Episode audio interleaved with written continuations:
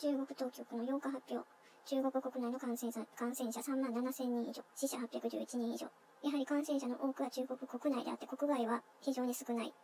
WHO によりますと、新たな感染者数、5日3900人、6日3700人、7日3200人。ちょっとずつ減ってってる。減ってってはいるけれど、イコール感染力が弱まってんのか、情報を得てないのかは不明。インフルエンザよりは感染力が弱いと聞いたことがございますが、免疫の低い人にとっては、えー、場合によって死に至るような、油断はできないウイルスではあると思う。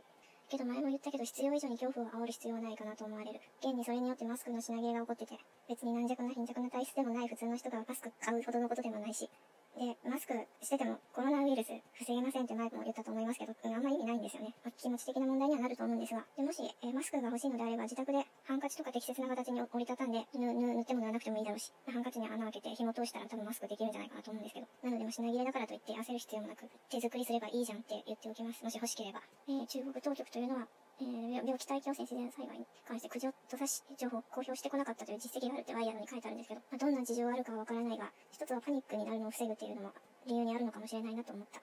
もう政府が大々的に本当本当のことがなんかわかんないけど言ってしまうと、それによって人々が大パニックを起こして、もしかしたら今現状起こっている以上の何らかの大惨事が起こっていたかもしれない、わからないが、集団が取り乱した時の行動っていうのはもう人間ではない。さっきも言ったけど、マスクの売り品切れとか、結局は自分の命が一番大事だから、人のことなんて考えてられないっていうのがまあ人間の本性なんだと思います。だからそういったことを含めて人間とはそういうものなんだということの前提踏まえて日頃からまあストックっていうのはあった方がいいのかもしれません。特に水とかのストックはお勧めします。それによって、マスクとかもそうですが、えっ、ー、と、実情がはっきりしないまま、やばいやばいっていう恐怖だけがこう拡大していって、そんな必要のない人が何何箱も買い占める中で本当に必要な場所に病院とか、うん、届かないなんていう馬鹿げたことが起こらずに済むのではないかなと思いました。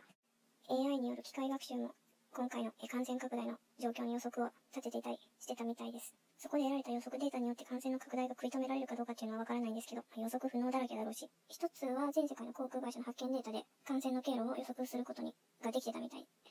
あとは SNS、それからニュース、それから医療情報、複合的に使える情報全部組み合わせて、より正確な予測が立てられるようなクオリティに仕上げていくと。はい、はい、脳みその電源がちょっと切れてまいりました。おやすみなさい。